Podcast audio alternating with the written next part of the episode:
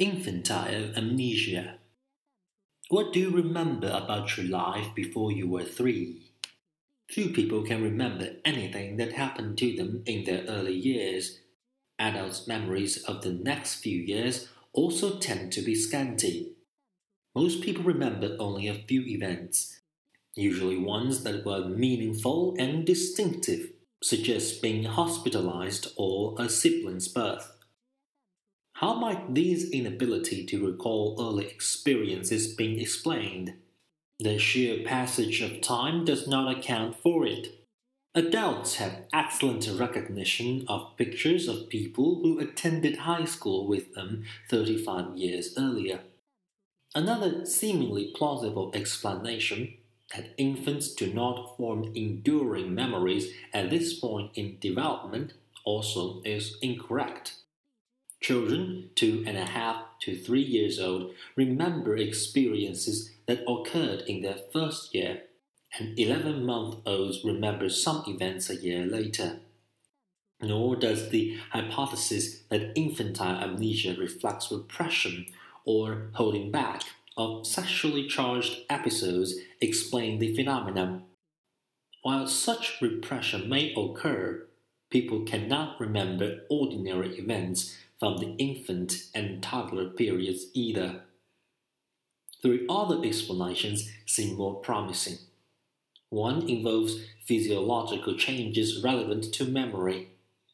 Maturation of the frontal lobes of the brain continues throughout early childhood, and this part of brain may be critical for remembering particular episodes in ways that can be retrieved later. Demonstrations of infants and toddlers' long term memory have involved their repeating motor activities that they had seen or done earlier, such as reaching in the dark for objects, putting a bottle in a doll's mouth, or pulling apart two pieces of a toy. The brain's level of physiological maturation may support these types of memories but not ones requiring explicit verbal descriptions. A second explanation involves the influence of social world on children's language use. Hearing and telling stories about events may help children store information in ways that will endure into later childhood and adulthood. Through hearing stories with a clear beginning, middle, and ending, Children may learn to extract the gist of events in ways that they will be able to describe many years later. Consistent with this view, parents and children increasingly engage in discussions of past events when children are about three years old.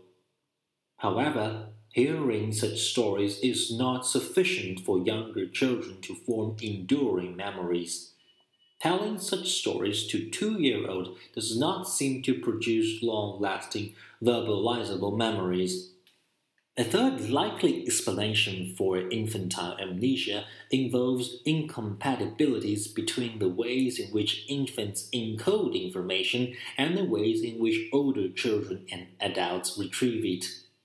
Whether people can remember an event depends critically on the fit between the way in which they earlier encoded the information and the way in which they later attempt to retrieve it.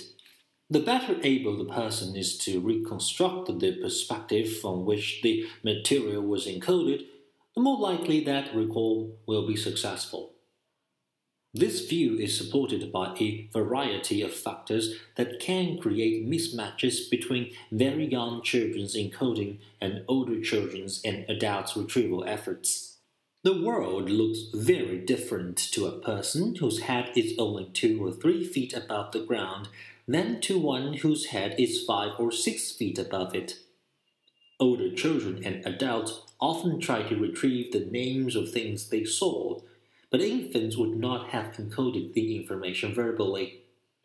General knowledge of categories of events, such as a birthday party or a visit to the doctor's office, helps older individuals encode their experiences, but again, infants and toddlers are all likely to encode many experiences within such knowledge structures. These three explanations of infantile amnesia are not mutually exclusive. Indeed, they support each other. Physiological immaturity may be part of why infants and toddlers do not form extremely enduring memories, even when they hear stories that promote such remembering in preschoolers. Hearing the stories may lead preschoolers to encode aspects of events that allow them to form memories they can access as adults. Conversely, improved encoding of what they hear may help them better understand and remember stories and thus make the stories more useful for remembering future events.